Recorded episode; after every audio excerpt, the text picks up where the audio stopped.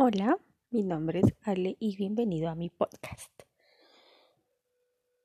No sé cuántos episodios o capítulos voy a compartir con ustedes sobre una experiencia que viví a nivel sentimental, experiencia que para adelantarles me causó mucho dolor y otras circunstancias que ustedes irán conociendo a medida que subo a diferentes podcasts y ustedes los oigan. Por tanto, esta serie de capítulos los llamaré la relación que se llevó mi voz. Reitero, cuando acabe toda la historia dividida en varios capítulos entenderán el porqué de ese título. Para comenzar, les quiero o los quiero contextualizar de cómo fue que conocí a esta persona. Ocurrió en el año 2017, a finales, en diciembre, 7 u 8 de diciembre.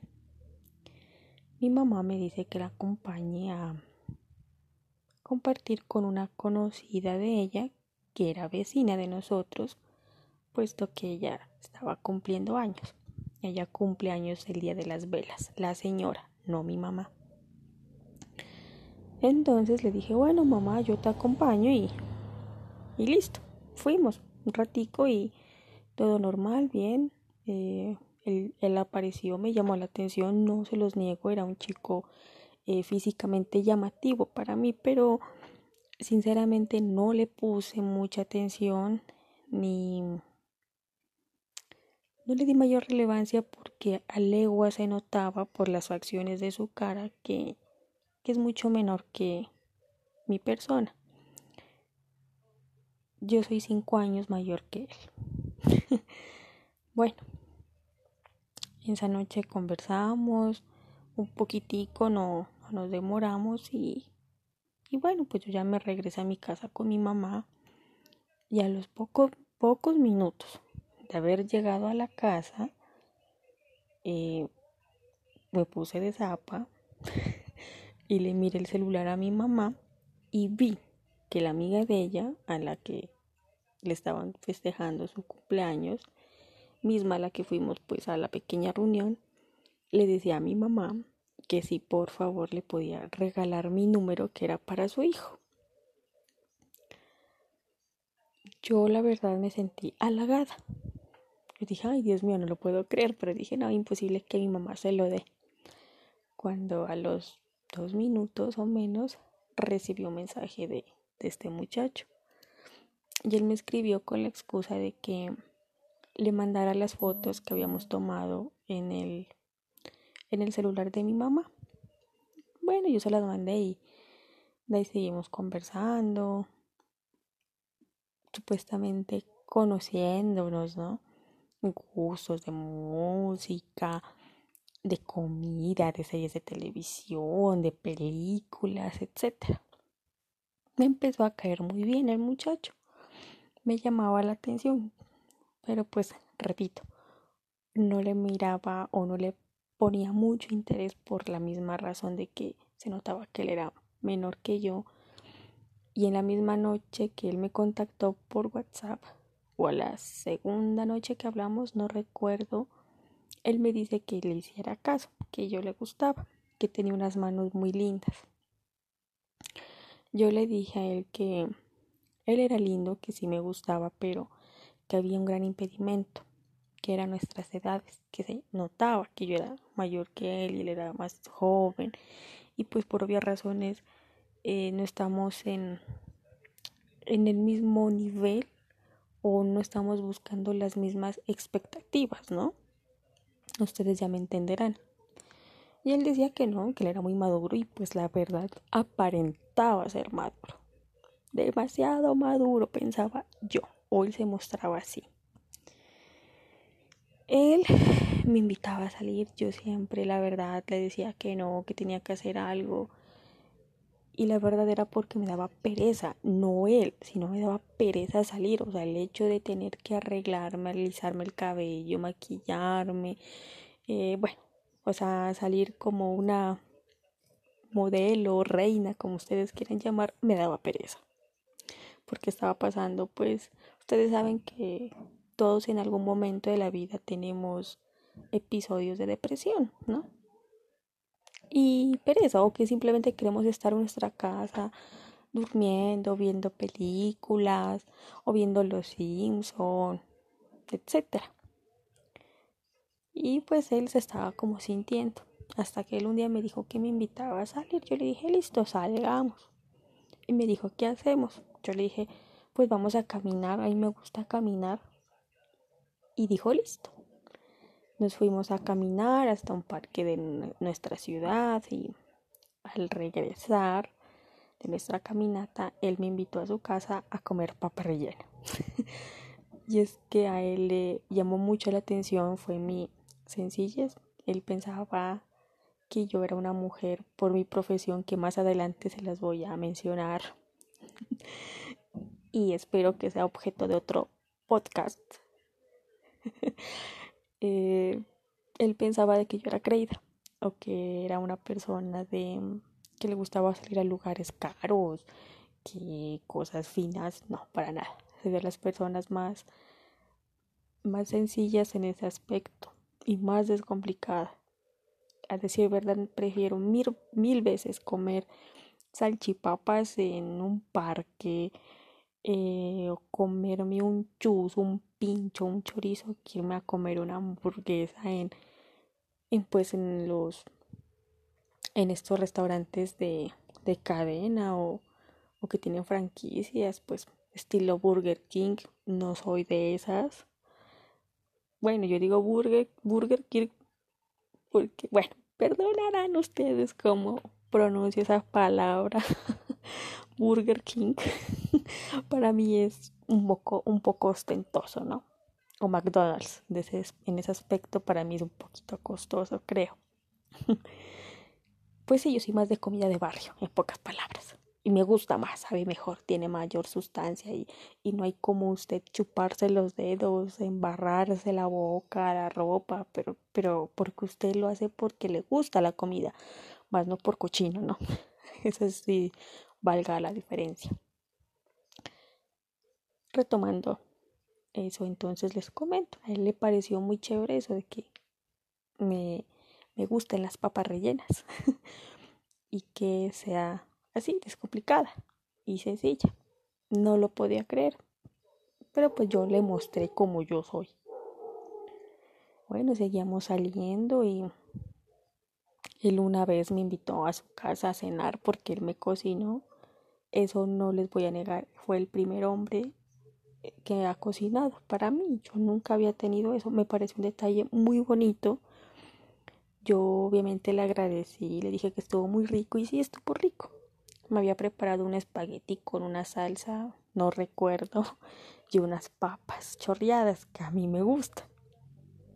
Y creo que era con limonada, muy rico. Y bueno, conversábamos, yo me sentía muy atraída, él intentaba besarme. Yo pues le evadía la, la boca porque pues no era que lo, le oliera feo en la boca, no, sino que me daba nervios y y pues bueno, él era, es menor, yo no quería involucrarme porque me empezó a gustar mucho. Sin embargo, seguíamos hablando, eh, saliendo, mirando películas en su casa. Eh, mi familia o mi mamá pues lo miraba con buenos ojos porque él aparentaba ser una persona muy correcta, muy sencilla, muy humilde, muy aterrizada. Y bueno, en enero seguimos saliendo, normal como amigos. Eh, llegó un punto en que los dos ya nos habíamos dado besos. Y el 21 de enero del 2018 él me dijo que, que fuéramos novios. Yo le dije que sí.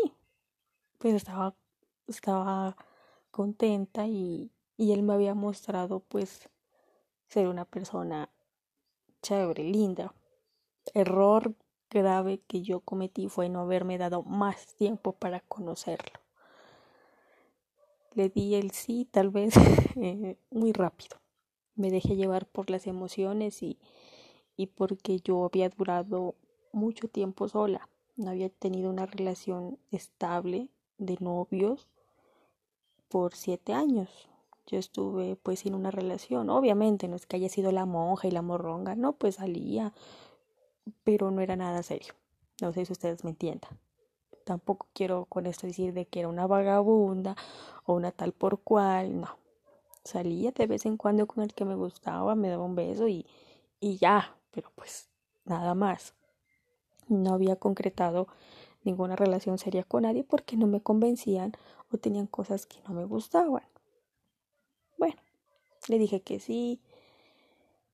Eh, salíamos normal y empezamos a tratarnos ya como novios, pero él me comentaba que había entrado en un proceso para poder trabajar con una entidad del Estado, del país nuestro, y que ese trabajo le implicaba a él no estar en la ciudad, sino que él tendría que viajar a lugares muy apartados de, de la ciudad a a realizar su trabajo y no era por un día, dos días, sino por una semana o por 15 días de seguido. Yo no le miré nada malo y tampoco me puse triste. Le dije, perfecto, súper chévere, hazlo, le dije. Aprovecha esta oportunidad que te está dando la vida y Dios. Yo te voy a estar esperando y, y no te preocupes, yo, yo te voy a respetar y, y voy a pedirle mucho a Dios para que te ayude, te guarde y te cuide en tu trabajo. Le dije, tú por mí no te detengas, tranquilo. Bueno, dijo. Es que me acuerdo de las cosas y me da risa porque yo fui muy, muy ingenuo a pesar de mi edad.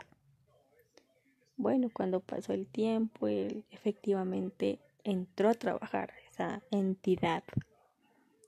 Eh, estaba él nervioso, yo trataba de darle mi apoyo, porque era su primer trabajo y, y como le digo, con el Estado pues es una mayor presión, ¿no? Y él cambió. El chico sencillo, humilde, tierno, dócil, cariñoso, sencillo, cambió. No era ya el mismo. él se volvió una persona, o no se volvió, ya se mostró como era. Les voy a explicar y seré muy específica.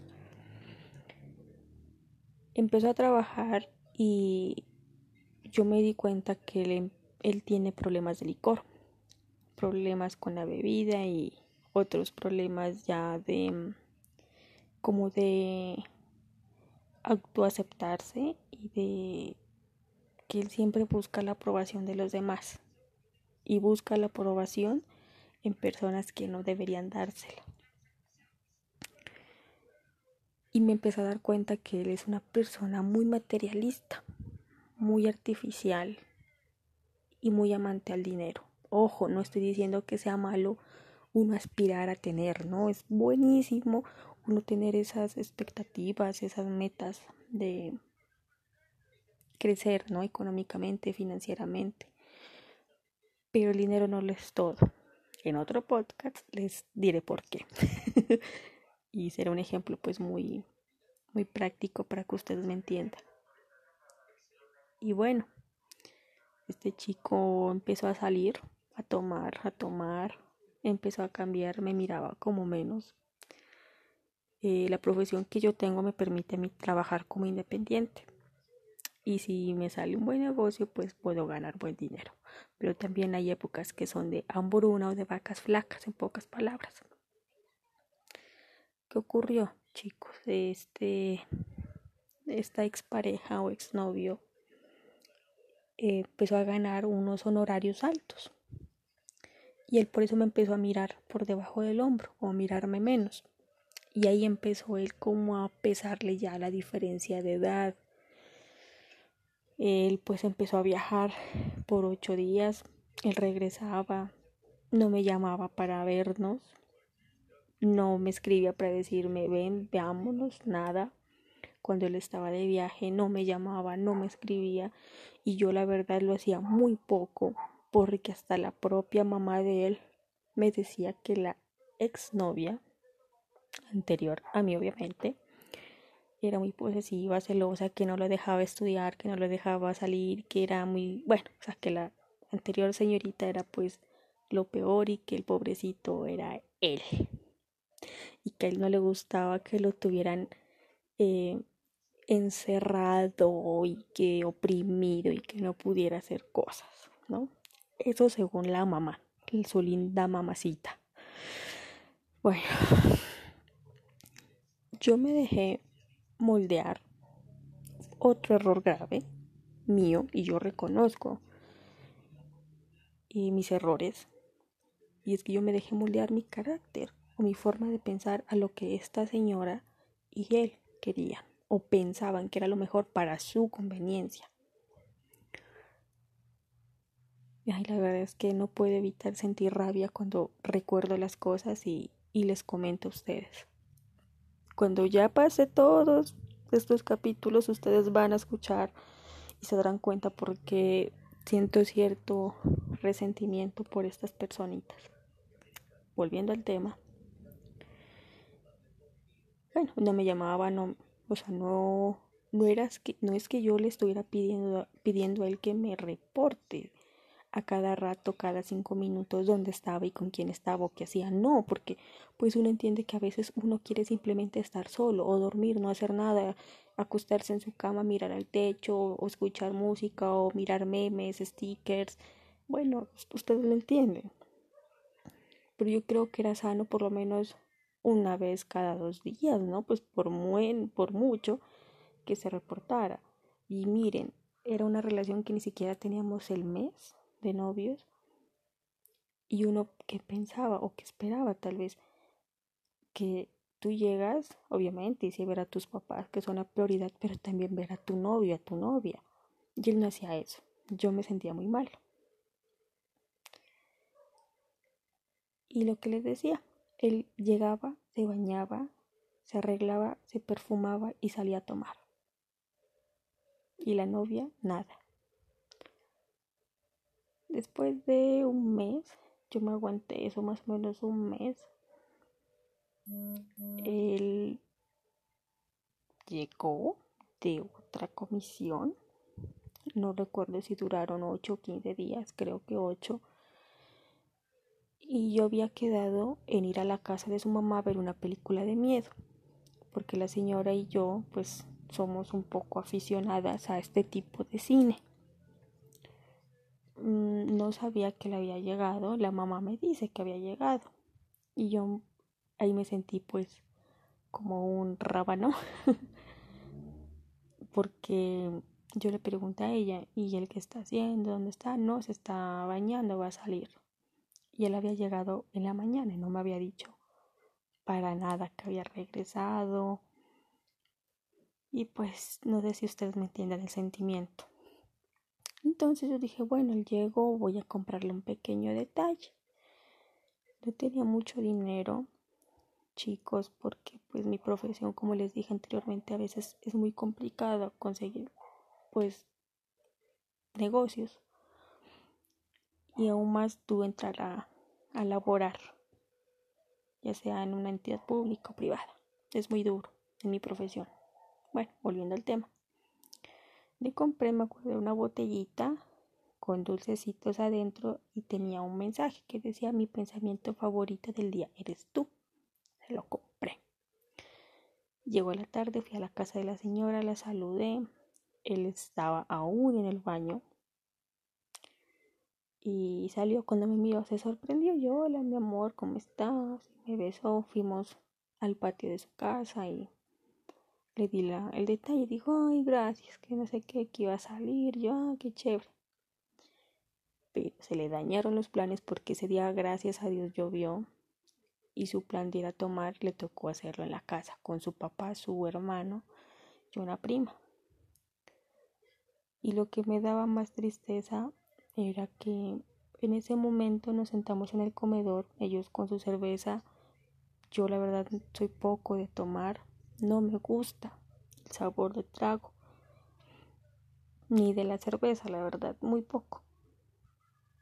Mm, entonces estábamos en la mesa, sentados, charlando, viendo fotos de, del papá de él, de su trabajo o de su antiguo trabajo que tenía el señor y bueno, pues lo raro y lo que me hace sentir mal es que él no me abrazaba, no me hacía sentir especial o que yo estaba ahí. No sé si me entienden. Cuando antes de que él entrara a trabajar, cuando él me invitaba a almorzar, él me cogía de las manos, ponía su mano en mi, en mi pierna, me lanzaba una que otra mirada de ternura y ahora ya no lo hacía. Y bueno,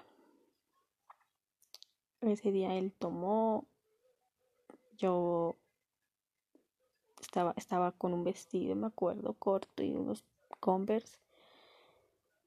Y ay Dios, mi mamá llegó a la casa de ellos porque como les dije anteriormente éramos vecinos, a golpear la puerta, a sacarme de ahí como loca. Bueno, eso va a ser otra historia que les voy a contar.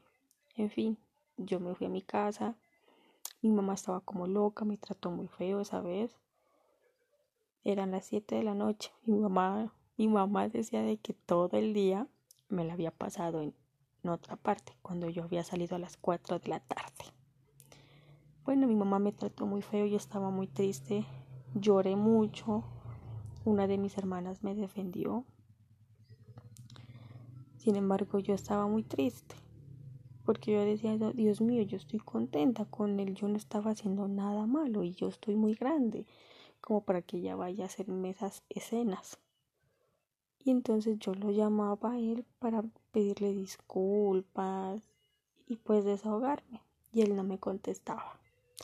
¿Por qué? Porque él estaba tomando. Eso fue una llamada de atención muy grande para mí.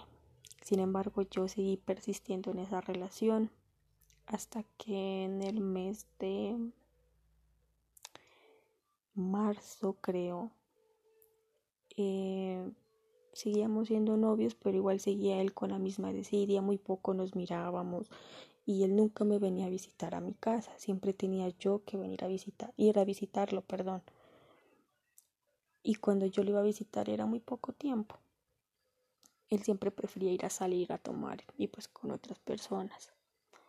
Y yo dentro de mí decía a pesar de esas señales de alarma decía, no, pero él es la persona que yo quiero, es la persona que, que yo he soñado, porque pues, le repito, él me mostró unas cosas muy bonitas, cosas que en realidad él no las tiene y no es. Entonces, pues, y algo dentro de mí me decía, mira, él no es perfecto. Y hay algo raro, hay algo raro en él. No sé si ustedes han tenido ese sentimiento de que algo les dice, eso no está bien, eso está mal, pilas, cuidado, eso me pasó a mí. Pero yo no sé si me encapriché o me enseguecí por lo que él me había mostrado que era y yo no le hice caso a mi a mi sentido, a mi palpito, a mi palpito. Y bueno, cuando yo seguía ahí persistiendo y en una ocasión nos invitaron a la mamá de él, a un hermano de él, a mí y obviamente a él a una fiesta de cumpleaños de una amiga de su mamá. Yo dije, bueno, vamos. Yo llegué a la casa de ella muy bien arreglada y cuando llego estaban tomando él con dos amigas de trabajo y él había tenido una pelea con la mamá porque mm, la señora le había dicho que pues vayan al, al, cumpleaños de la amiga que los había invitado y pues él ya estaba tomado.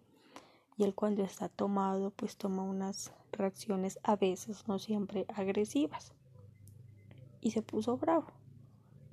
Y él cuando me miró solamente me dio un pico así frío y se fue a seguir tomando con sus amigas y yo me fui con la mamá el hermano y una prima de él a la fiesta. yo estaba muy triste porque siempre me hacía él esos desplantes. Y es que, ay, yo qué tonta, de verdad. Uy, soy un estúpido, o sea, aguantarme eso. Bueno, yo estaba triste porque él no me había hecho caso y no le gustaba pasar tiempo conmigo.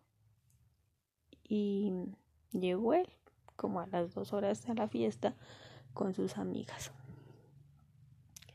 Y me sacó a bailar. Por, por cierto, el pésimo para bailar. Tieso, tieso, tieso. Él es malísimo. y no me acuerdo qué tanto que él me decía. Y ni yo tampoco me acuerdo qué le dije ahí. Solo sé que lloré. Me puse a llorar, se me iban las lágrimas. La mamá de él me miró llorar y decía, no, tranquila, eh, él está tomado, está borracho. Y su prima me decía, mira, tú no tienes por qué aguantarte eso él es mi primo, pero es una mierda. No, no le hagas, no, no, no te hagas esto. Y, y mejor tú, aléjate o piensa qué quieres hacer. Y bueno, yo en un momento cogí, salí de la casa y él salió y empezamos a hablar. Y él me dijo, si yo contigo no me voy a casar, ¿qué creías de que yo me voy a casar contigo, que voy a tener hijos contigo? No. Si me quieres así como soy bien, si no, no, hay muchos peces en el agua. Y mientras él me decía eso, lo hacía con cierto aire de altivez, de orgullo, de crecido.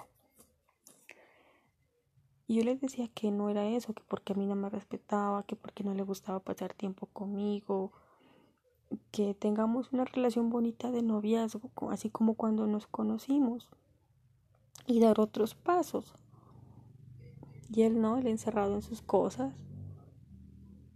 Y me empezó a decir otras cosas feas que me hizo llorar aún más. Demasiado me hizo llorar.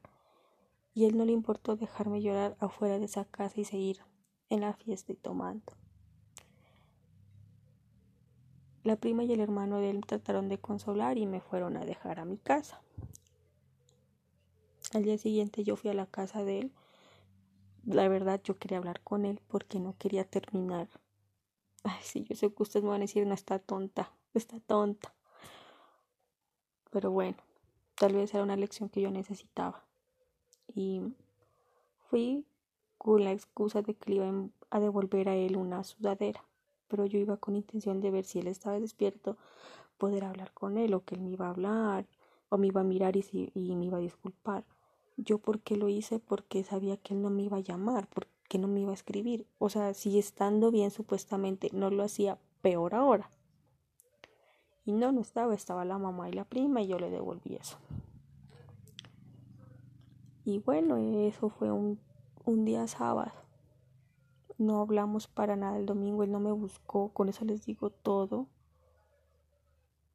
Él al día lunes viajaba muy temprano a una comisión.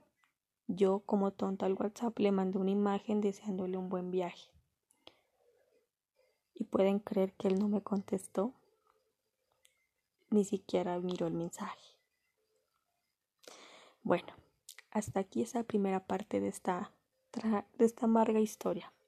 Créanme que mientras yo me acuerdo de esto y les comento, les comparto esto, me duele el corazón y se me van las lágrimas porque fueron momentos muy tristes, eh, unas humillaciones de parte de esta persona muy fuertes.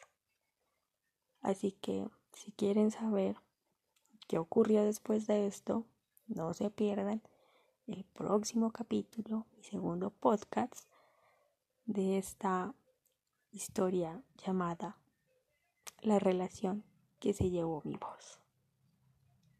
Así que un fuerte abrazo, cuídense y gracias por escucharme.